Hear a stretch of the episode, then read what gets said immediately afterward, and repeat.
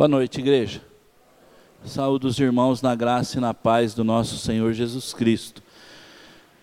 É, agradeço aos irmãos, né, ao reverendo Daniel pela oportunidade, pelo convite, apesar de não ser aí num momento bom, né, que é um momento de enfermidade, mas nós cremos que a graça e a misericórdia de Deus tem assistido tanto o reverendo Daniel quanto a sua família, dando o alívio né, dessas enfermidades.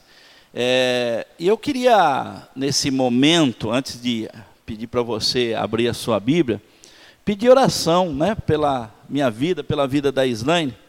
Nós estamos com um trabalho ali em Sumaré, é, tentando ali, né, dar algumas aulas de português para um grupo de haitiano. E hoje de manhã a gente ficou meio surpreso e assustado. A gente começou com dois, né? Dois haitianos. E essa semana teve um determinado dia, apareceu mais três, cinco. E, e hoje de manhã, é, um deles que está frequentando a igreja presbiteriana independente ali em Sumaré, disse que vem mais um. E aí teve um irmão da igreja que vai trazer mais dois. Então a, a família né, haitiana está crescendo ali. E eu queria que você orasse por nós nas suas orações, pedisse a bênção de Deus né, para a vida deles e para a nossa vida também. Eles têm algumas necessidades, não é dinheiro, não é comida, mas é trabalho. É um grupo esforçado demais. Eu não sei se alguém aqui teve a oportunidade de conhecer um haitiano. É uma pessoa assim muito carismática, muito perseverante e assim dedicado, muito dedicado, mesmo nas lutas, né, para aprender a nossa língua que é complicadíssima, eles estão ali lutando. E a gente também, né, aprendendo ali o, o caboclo, aprendendo ali um francês junto com eles, ali enroscando ali em certos momentos. Então ore por nós, peça a misericórdia de Deus para a nossa vida e para a vida deles também. É, se em um determinado momento você quiser conhecer o, o trabalho, né? Ah, como está sendo feito isso? Terça, quarta e sexta nós estamos é, passando esses ensinos, né? Tentando passar alguma coisa para esses irmãos. É, uma outra questão: todos eles são é, cristãos, né? Todos são cristãos. É lógico que de denominações diferentes. Então nós, nós, temos ali adventista, nós temos metodista, tem assembleiano, e, então tem vários ali nesse, nesse meio. Mas todos é, muito, muito mesmo é, perseverantes. Deixaram tudo, deixaram a família lá no Haiti e vieram para cá, né? E a pergunta que eu fiz para um deles, falei, puxa vida, mas por que o Brasil, né? Ele falou, ó, a pior, o pior do Brasil é melhor do que a nossa vida no Haiti. Então, ore por, por nós e por eles, ok? É, então, vamos é, passar aí o nosso momento da mensagem que Deus com certeza tem para o nosso coração nessa noite. Eu queria convidar você a abrir sua Bíblia no Evangelho de Lucas, capítulo 18. Lucas, capítulo 18 os versículos de 9 a 14. Farei a leitura do versículo 9 ao 14. Lucas 18, de 9 a 14. Diz assim a palavra do Senhor. Propôs também esta parábola a alguns que confiavam em si mesmos, por se considerarem justos e desprezavam os outros. Dois homens subiram ao templo com o propósito de orar. Um fariseu e o outro publicano. O fariseu, posto em pé, orava de si para si mesmo, desta forma: Ó oh Deus, graças te dou, porque não sou como os demais homens, roubadores, injustos e adúlteros, nem ainda como este publicano. Jejuo duas vezes por semana e dou o dízimo de tudo quanto ganho. O publicano, estando em pé, longe, não ousava nem ainda levantar os olhos ao céu, mas batia no peito, dizendo: Ó oh Deus, se propício a mim, pecador. Digo-vos que este desceu justificado para a sua casa, e não aquele, porque todo que se exalta será humilhado, mas o que se humilha será exaltado. Baixe sua cabeça, vamos orar. Vamos pedir a direção de Deus para esse momento, que esta palavra ela encontre uma morada no seu coração nessa noite, para que nós saiamos daqui não como entramos com uma visão pequena do evangelho de Jesus Cristo, mas realmente dispostos a viver mais e mais na presença do Senhor Jesus. Vamos orar? Baixe sua cabeça, vamos pedir a Deus que nos dirija. Senhor, nós agradecemos porque o Senhor está cuidando deste culto. Até este momento, o Senhor mesmo já falou ao nosso coração através da tua palavra, dos cânticos, do hino que foi entoado, das orações. E o nosso pedido ao Senhor nesse momento é que através desta mensagem, o Senhor fale também ao nosso coração. O Senhor nos ensine a partir dela e que esta palavra seja gravada no nosso pensamento e que esta semana seja uma semana de meditação nos teus ensinos a partir desta noite. É a nossa oração, é o nosso pedido, e nós assim fazemos em nome de Jesus Cristo. Amém. Meus irmãos, é, há umas duas semanas, conversando com uma pessoa, e até a partir dessa conversa é que eu é, comecei a pensar, não só na parábola, mas em alguns textos. Conversando então com essa pessoa, essa pessoa disse o seguinte: Olha, pastor, eu a igreja perde muito comigo por não ter como um líder, como um presbítero, como um diácono. A igreja está perdendo demais. Eu sou bom, eu sou uma pessoa boa, eu sou dedicado, eu sou um cristão realmente que existe poucos por aí. Aquilo assusta, né, a princípio, nos assusta, mas a palavra de Deus, ela traz alguns ensinos e algumas advertências com relação a palavras como essa. O, o texto que nós acabamos de ler, ele não é um texto acusativo. Eu não estou aqui para apontar o dedo para a sua vida e falar para você: olha, é, você é a mesma é, pessoa que é, eu conversei. Não, não é esse o objetivo da parábola, acusar você. Mas esta parábola tem como objetivo despertar a cada um de nós com relação à nossa responsabilidade cristã, a nossa vida, a partir do momento que nós então conhecemos você conheceu esse Cristo, a partir do momento que você entregou sua vida a Ele. O texto, ele é apresentado em forma de parábola, é uma história que o próprio Senhor Jesus é, apresenta como algo real. Não era é, uma história simples, uma mentira, uma história inventada, mas era algo que acontecia naquele, naquele momento naquele momento da história do Senhor Jesus, do Evangelho do Senhor Jesus. Então é uma parábola quase que se pararmos para pensar, é real, real. Mas Lucas chama atenção de maneira forte, de maneira contundente. E, e o primeiro versículo que nós lemos, é, ele diz assim: é, propôs também esta parábola a alguns que confiavam em si mesmo Pessoas que tinham um olhar voltado para ela mesma, alguns ali, alguns que estavam ali é, é, é, ao redor de Jesus, alguns fariseus que tinham um olhar único e exclusivamente para si mesmo, por se considerarem justos e ainda tinham um agravante, desprezavam os outros, desprezavam aqueles que estavam à sua volta.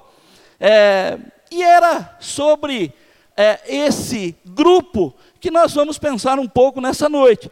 Não necessariamente do grupo, mas de dois personagens dessa parábola: o fariseu e o publicano. Mas para a gente pensar nesses dois, a gente também tem que pensar é, em algumas questões. Esse publicano, ele tinha um olhar, ele, ele dizia o seguinte: olha, é, eu, eu sou bom, eu sou melhor, eu sou alguém é, que tenho uma aptidão diferenciada aqui, eu tenho uma capacidade diferenciada, eu sou melhor do que todos os que estão aqui. Eu sou melhor, eu sou bom. E amados, quando nós, como pobres, mortais, pecadores, começamos a olhar para nós mesmos, eu não sei se tem, teve oportunidade de ou conhecer pessoas, eu digo até mesmo que às vezes a gente extrapola um pouco na nossa vida, e às vezes a gente tem pensamentos dessa forma, quando as pessoas se acham boas demais, quando as pessoas se acham melhores do que as outras que estão ao seu redor, elas acabam desprezando essas pessoas, acabam desprezando. E às vezes a gente fala assim, a gente tem pensamentos, ah, a pessoa depois que foi promovido lá na empresa mudou. Você teve história assim? Você já ouviu isso? Olha, mudou, a pessoa está diferente. Por que, que ela está diferente? Ela colocou na cabeça, talvez, não é uma regra, tá? Mas de repente colocou na cabeça: olha, eu sou uma pessoa boa, olha, o que, o que eu conquistei, onde eu cheguei. Mas a parábola dá para a gente, apresenta para nós duas pessoas, um fariseu e um publicano, duas pessoas diferentes, duas pessoas com objetivos diferentes, com vidas religiosas diferentes, andavam em caminhos diferentes é, e se encontram ali num lugar, num templo, num templo para oração. E esses indivíduos, além de tudo isso, eles ainda têm uma visão diferente de si mesmos. Eles têm visões diferentes de si mesmos. Cada um olha para si é, de uma maneira. E mesmo que de longe, e mesmo que afastado um do outro, eles se encontram diante de Deus para lavar roupas sujas. Usando essa expressão, eles se encontram diante de Deus e olha, a, a história começa de maneira é, interessante, porque entra primeiro esse fariseu. E quem era um fariseu naquele momento? Quem era esse fariseu? E vale a gente lembrar o seguinte: os saduceus, eles eram é, alguns estudiosos, intérpretes da lei, eles faziam todo o trabalho é, de é, ensino, e esses fariseus, então, eram aqueles que aplicavam os ensinos que eles recebiam dos saduceus. Interessante isso. Eles aprendiam, e do jeito que eles aprendiam na Torá, que era lhes ensinado, eles então iam fazer. Olha, vamos fazer direitinho, do jeito que tem que ser feito, e vamos trabalhar. Não era mentira o que eles faziam. Não era algo mentiroso. Ele fazia aquilo mesmo.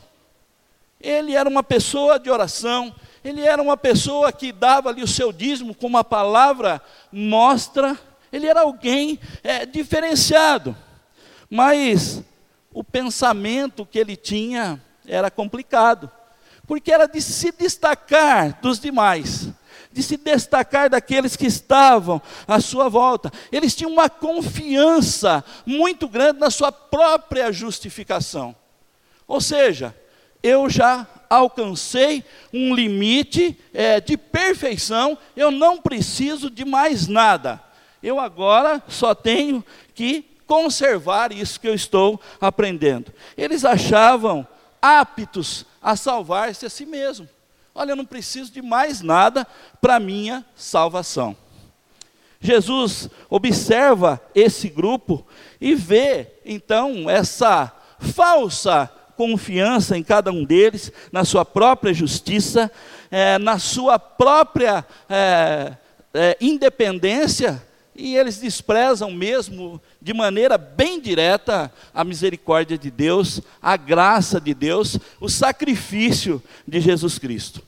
E isso é abominável diante do próprio Deus. O fariseu então chega no templo, ele escolhe o melhor lugar, ele não está em qualquer lugar, ele escolhe o melhor lugar, um lugar visível, é, se coloca em pé, ergue as mãos, os braços, é, eleva os braços bem no alto, e a fim de que ele seja visto por todos os que passavam ali. Eu fico imaginando é, quem não conhecia talvez um fariseu, podia falar assim: o que, que aquele camarada está lá fazendo com o braço erguido, é, se mostrando ali naquele lugar? O que, que ele está fazendo ali? Então ele tinha essa maneira de se portar é, no templo, ele tinha essa maneira de viver, é, e ele achava que aquilo é, traria para ele algum mérito, algum reconhecimento daqueles que passavam por ali. E ele diz o seguinte: eu não sou como os demais homens. Ele acaba menosprezando até a sua própria, o seu próprio grupo. Eu não sou como os demais homens, eu não sou defeituoso. Eu não sou pecador. Eu não sou imperfeito. Ele olha ao redor do templo, ainda tem uma outra visão, ele vê um publicano. Ele vê um publicano orando ali perto dele. E ele fala: Deus, eu não sou como esse publicano. Eu não sou como esse homem. É, eu não tenho nada que me desabone como tem esse publicano. E quem era então o publicano? Quem era esse publicano que aparece é, de maneira bem discreta nesta parábola?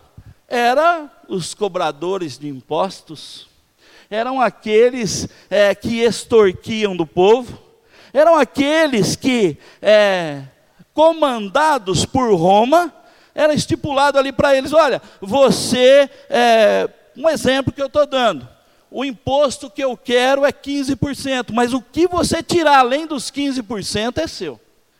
E o que eles faziam? Tirava mais de 15%. Você sabe da história de Zaqueu? Você lembra da história de Zaqueu?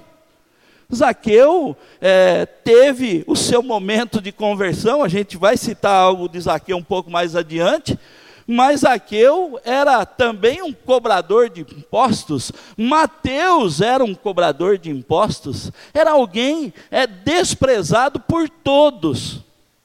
Ele não deveria estar ali orando. Ele não deveria estar ali. A única pessoa que não deveria estar ali, é, perto desse fariseu, era um publicano. E esse fariseu, nas suas palavras finais, né, ele começa a citar algo relacionado com o dízimo, é, com o jejum, algo é, de perfeito com relação ao dízimo. O dízimo era uma outra questão complicada. Eles achavam que é, quando eles compravam alguma coisa num determinado comércio, eles gastavam ali, vamos pensar, 100 reais, eles tinham que dar o dízimo daqueles 100 reais. É bom isso, né? Beleza. Para a igreja do Senhor Jesus seria bom isso, né? Nós vamos lá no mercado durante a semana, vamos gastar 100 reais, 10 reais a gente tem que trazer aqui para a igreja. Além do dízimo que era colocado no gasofilácio. Mas o Senhor Jesus os adverte. Mateus 23 vai dizer o seguinte: olha, você está bem, está fazendo certinho, mas você deve a ter atenção na justiça e na misericórdia. Você pode fazer isso. Jejum. O jejum era é, permitido uma vez ao ano, no dia do perdão, do Yom Kippur. Nesse dia era o dia do jejum. Porém, eles tinham lá as suas os seus jejuns na segunda e na quinta-feira de todas as semanas do ano. Também não era é, algo é, que traria algum malefício ou benefício, porém, porém, negligenciavam a, a questão maior, que era a misericórdia, que era um olhar é, por aqueles que estavam ao redor deles. É, uma palavra assim, para a gente se localizar. Um fariseu diante de Deus, ele só faltava dizer para Deus assim: Deus, é, é, o senhor está de parabéns por o senhor ter feito uma pessoa como eu, perfeita, uma pessoa boa, uma pessoa bacana, uma pessoa honesta. Ele só olha de relance para Deus. Ele só olha para Deus com um olhar curto. E o fariseu não tem um olhar como tem o publicano, de busca de quebrantamento de coração, de perdão de pecados. Eu queria meditar com você nessa noite sobre um tema é, bem é, propício para nós como cristãos. Deus não precisa que nós façamos relatórios da nossa vida cristã. Diante desses dois personagens, nós podemos analisar um pouco a nossa vida cristã. Não como acusação, como eu já disse, mas olhar a nossa vida cristã, se nós não estamos em algum momento da nossa vida também sendo aí um fariseu discreto, ou sendo aí um publicano é, que precisa realmente é, buscar mais e mais o perdão de Deus. Então a parábola, ela traz para a gente meditar neste tema três ensinos. E o primeiro ensino que eu queria compartilhar com os irmãos é um problema que muitas vezes toma conta do nosso coração. É deixar nos enganarmos com o pensamento de que somos bons. Às vezes a gente pensa isso. Às vezes a gente pensa que a gente é bom. E eu estava é, conversando ali com os meninos, a hora que eu cheguei, pedindo para eles um vídeo, né? E eu não sei se você está acompanhando um pouquinho a televisão lá na sua casa, mas o iFood, não sei se você já viu aquela propaganda, tem um rapaz que está fazendo uma entrevista, e a entrevistadora chega para ele e diz assim: fala um defeito seu. Aí ele fica assim, hum, é, dá a impressão que ele não tem defeito nenhum, né? Ele é uma pessoa perfeita. E às vezes a gente consegue também entrar é, nesse pensamento. Qual que é o seu defeito? Você tem defeitos? Você se considera bom? Palavra de Deus, ela dá uma advertência bem direta quando aquele jovem rico vai conversar com Jesus e ele chama Jesus de bom mestre. Ele fala: Bom mestre, é, o que, que eu tenho que fazer para herdar a vida eterna? E Jesus diz assim: olha, não tem bom. O único bom que existe é Deus. É o Deus que é o nosso Pai. O único bom que existe é Deus. Mas tem algumas questões que nos enganam, sorrateiramente nos enganam, pensando, fazendo com que nós pensemos que somos bons. E tem duas mentiras que o diabo coloca no coração do homem, duas mentiras sorrateiras que ele coloca no nosso coração. E uma delas é justamente essa: fazer a gente pensar que a gente é bom. Olha, é bom, você é maravilhoso, você tem uma, assim, uma, uma, uma um pensamento muito bom, um conhecimento muito bom, e a gente acaba caindo com essa questão na segunda mentira, que é justamente essa: olha, eu sei que eu sou bom e eu conheço tudo e estou no caminho certo. E isso tudo, queridos, no meio cristão. Eu não conversei com essa pessoa é, fora da igreja, uma pessoa que não é convertida, muito pelo contrário. Uma pessoa que tem uma conversão, que tem um embasamento na palavra de Deus, mas tem uma visão olha, eu sou bom. A igreja perde muito por não ter como um presbítero, como um diácono. E essa visão toma conta da nossa vida. E às vezes a gente pensa que por ter uma vida muito é, dedicada, por ter uma vida ali, ó, de carteirinha de cartão ali na igreja do Senhor Jesus. Olha, eu estou presente lá é, diariamente, semanalmente, todos os dias. Eu leio a palavra de Deus. Eu sou é, uma pessoa exemplar. Eu sou exemplar. Mas, em muitos momentos, a gente precisa parar, refletir e pensar um pouco na nossa vida, na necessidade de ter um olhar como esse publicano para a nossa vida. Olhar como esse publicano, que de repente ele está lá é, com a sua carga de pecado ali, ó, fazendo com que ele se arraste. E ele chega diante de Deus, ele pede perdão, e muitas vezes nós necessitamos disso. E nós pensamos mesmo: olha, eu estou fazendo tudo, eu estou fazendo tudo de bom para o reino de Deus, está tudo certinho, está caminhando tudo direitinho. E aí no capítulo 17 do Evangelho de Lucas diz o seguinte: olha, quando você pensar que já fez tudo, quando você achar é, que já fez tudo mesmo, você pode dizer o seguinte: olha, somos servos inúteis, porque fizemos apenas o que nós devíamos fazer. Só o que nós devíamos fazer, nada além, nada além do que nós devíamos fazer. Nós não precisamos falar para Deus que nós somos bons. Nós não precisamos conversar com Deus e falar: Deus, olha como eu sou bom, obrigado porque o Senhor me fez bom desse jeito, porque o Senhor me fez perfeito, obrigado, Deus, por isso, porque eu sou bom. Nós não podemos fazer isso diante de Deus. Nós corremos risco de perder até mesmo a justificação que o próprio Cristo cita na parábola. Mas, em segundo lugar, nós temos que pensar que o essencial é a confissão de pecados e o arrependimento.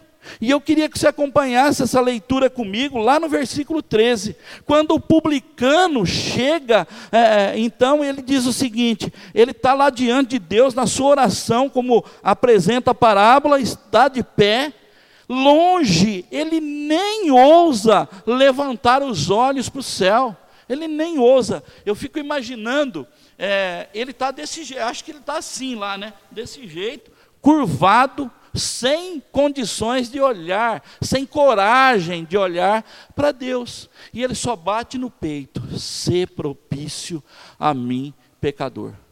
O essencial para a nossa vida é confissão e arrependimento, e isso o publicano nos ensina muito bem. O publicano nos ensina de maneira maravilhosa, simples, curto, pequeno. Pequenas palavras, poucas palavras, ser propício a mim, pecador. Eu sou pecador, Senhor. Se o fariseu tivesse usado essas palavras, se ele tivesse usado a partir do seu sentimento, ele não apresentaria diante de Deus as suas qualidades de maneira alguma, ele apresentaria diante de Deus as suas falhas, as suas fraquezas, as suas lutas, as suas angústias. E nós cristãos, e nós cristãos, necessitamos urgente quebrar o nosso coração diante de Deus. Muitas pessoas, muitos, muitos, não são poucos, fazem uma oração de arrependimento somente no dia da sua pública profissão de fé. Muitos. Tem alguns que naquele dia pede perdão, clama a Deus misericórdia e depois só bênção.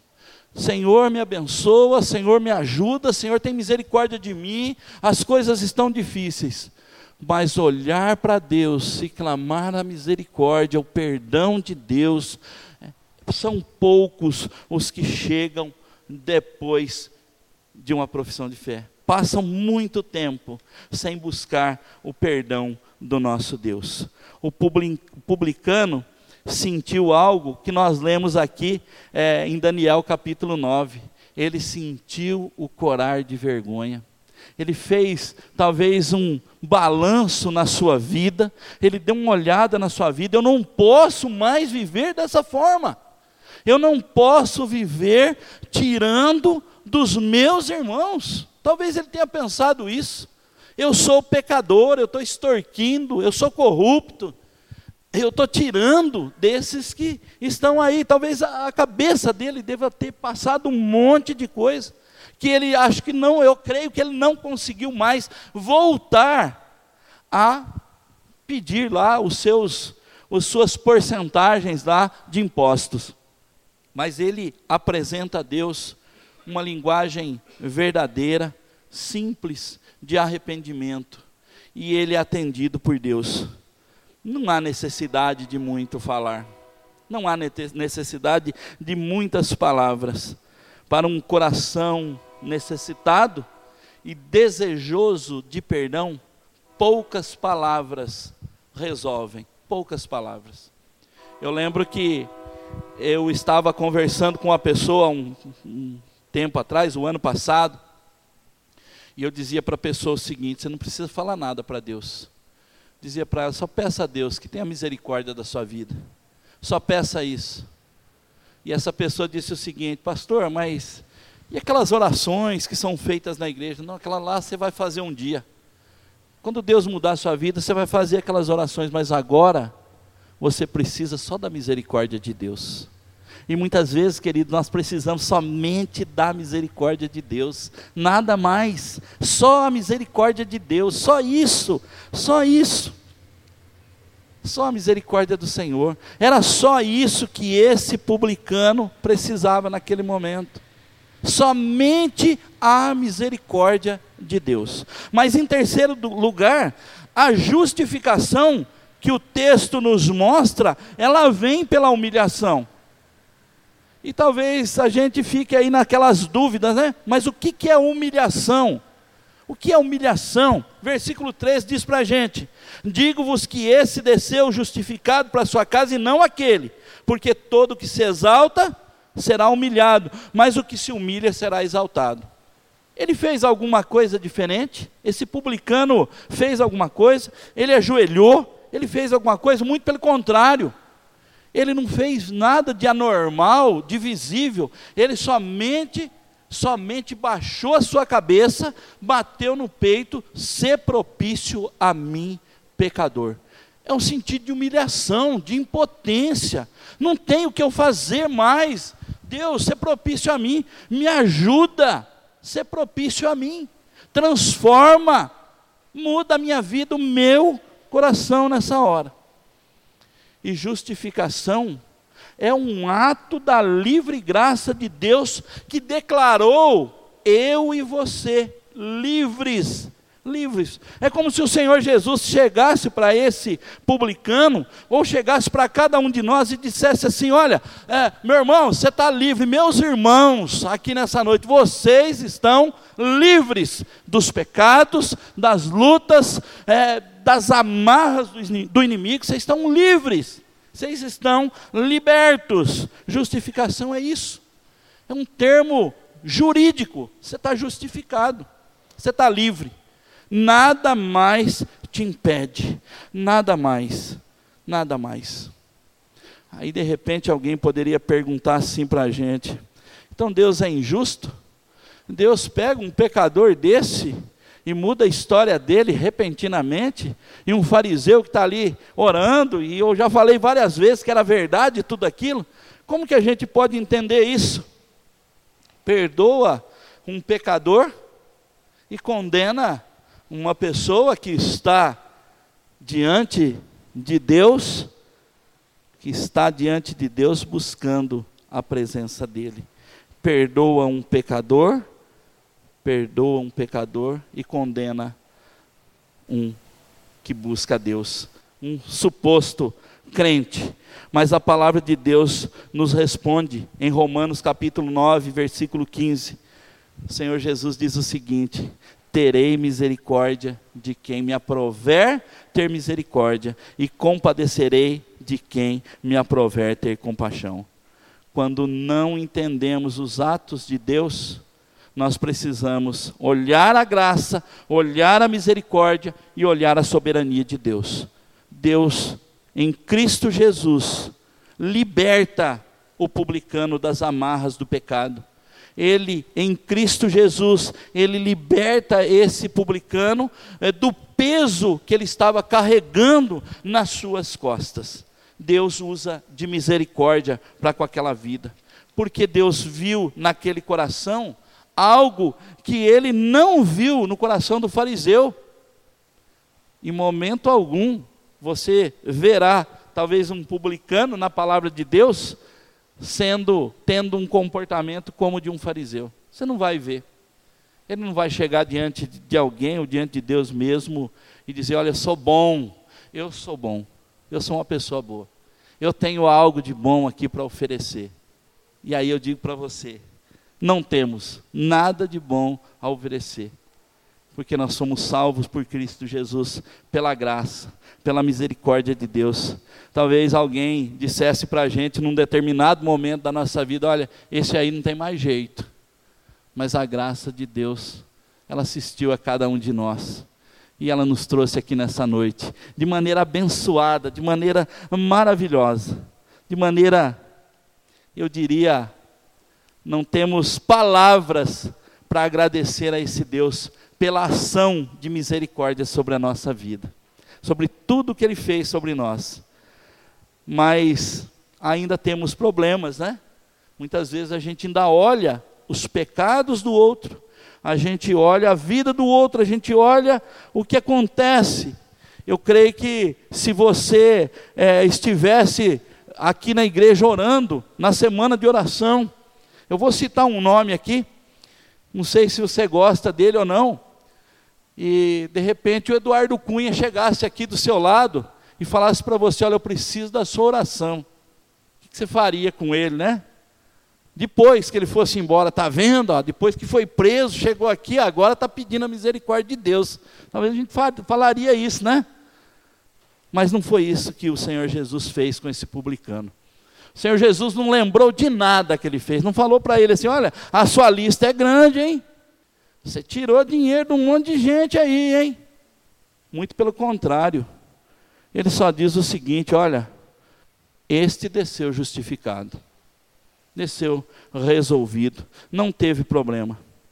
Muitos, muitas vezes, permanecem nos seus erros, apesar de toda a oração, de todo o clamor, de toda a vida espiritual, permanece ali da mesma forma. Chega diante de Deus como chegou esse fariseu. Chega e sai do mesmo jeito, sem mudanças, sem transformação, sem algo evidente na sua vida. E eu queria dizer para você que o objetivo do Evangelho de Jesus Cristo é somente trabalhar com pessoas falidas, com pessoas pecadoras. E a palavra de Deus, em Marcos, o Senhor Jesus diz o seguinte: quem precisa de médicos são os doentes, os sãos não precisam de médicos. Eles não precisam de médicos. Eu queria convidar você nessa noite a baixar a sua cabeça agora. Nós vamos cantar uma música, eu pedi para os meninos tocarem uma música para a gente, mas eu queria convidar você é, a pensar um pouco na sua vida, pensar um pouco na sua vida como cristão mesmo, como cristão. É, de repente, a gente precisa de algumas coisas na nossa vida. Às vezes a gente precisa se curvar diante de Deus e falar para Deus assim, somente isso. Ser propício a mim, pecador, Senhor. Muda a minha história. Tira o que está incomodando meu coração. Muda o que está lá dentro do meu coração. Foi isso. Isso tudo que eu estou dizendo aqui foi o que representou a fala desse publicano. Ser propício a mim, pecador. Senhor, me dá o presente do perdão. Me dá o presente do perdão. Olha, tem hora que eu, que eu me sinto bom mesmo, sabe? Mas eu preciso que o Senhor mude a minha história. Eu preciso que o Senhor mude o meu coração, o Senhor mude a minha vida. Pense um pouco, reflita um pouco, pense na sua vida, pense no fariseu, pense no publicano. É bem curtinho esse texto, né? Dá para você correr o olho aí e pensar um pouco. Vamos, vamos orar, vamos, eles vão cantar e a gente vai atentar nas palavras dessa música que chama Detalhes. E num determinado momento da música vai dizer assim, ó, que eu tenha um coração humilde, que eu tenha um coração sincero, que eu tenha a minha vida no altar e que eu tenha lábios santos para te adorar. Vamos pensar um pouco? Vamos orar? Deus, olha o teu povo aqui à frente, Deus. Só o Senhor e esse amado irmão conhece, ó Deus, as suas lutas, conhece as suas dificuldades, conhece as suas necessidades conhece as suas tristezas, as suas angústias, Deus. E o nosso pedido ao Senhor nessa noite é que o Senhor mesmo coloque a tua mão de poder sobre essas vidas. Que o Senhor tira, ó Deus, o que está incomodando esses corações. Ó Deus, dê direção, ó Deus, para que, ó Deus, haja uma solução, ó Deus, na vida desses amados irmãos, que haja mudança, ó Deus, que haja transformação do Senhor como o Senhor mesmo operou na vida é, de tantos no decorrer da sua história. Nós cremos, nós fomos justificados pelo sangue de Cristo, nós somos livres, mas Deus, muitas vezes nós ficamos presos, ó Deus, nessa prisão que o inimigo coloca na nossa vida. E nós pedimos, Deus, tem misericórdia de nós, ajuda-nos, Deus, salva-nos, Senhor, pela tua graça, pela tua misericórdia, pelo teu poder, tem misericórdia de nós. A tua palavra diz que aquele publicano saiu justificado. E é o que nós necessitamos agora, Deus, sair aqui deste lugar justificados, livres, ó Deus, pela tua ação, pela tua intervenção, ó Deus, no nosso coração. Tenha misericórdia, Senhor. Nós pedimos, Deus, ser propício a nós, pecadores. Tem misericórdia de nós. É a nossa oração, é o nosso clamor, para que esta semana o Senhor mesmo nos conduza, nos acalme, ó Deus, e dê todas as direções necessárias para que haja mesmo essa mudança completa no nosso coração. É o nosso pedido, é a nossa oração. Em nome de Jesus Cristo. Amém e amém. A palavra de Deus ainda nos diz o seguinte: humilhai-vos, portanto, sobre a poderosa mão de Deus, para que ele vos exalte, lançando sobre ele toda a vossa ansiedade, porque ele tem cuidado de vocês. E agora, irmãos e irmãs, ide em paz, que a graça maravilhosa do Senhor Jesus, o amor de Deus o Pai, a comunhão e a consolação do Espírito Santo, repouse sobre a sua vida, sobre o seu coração, sobre a vida da sua família, sobre esta igreja e sobre todo o povo eleito e escolhido por Deus, espalhados por toda a face da terra, hoje e eternamente. Amém e amém.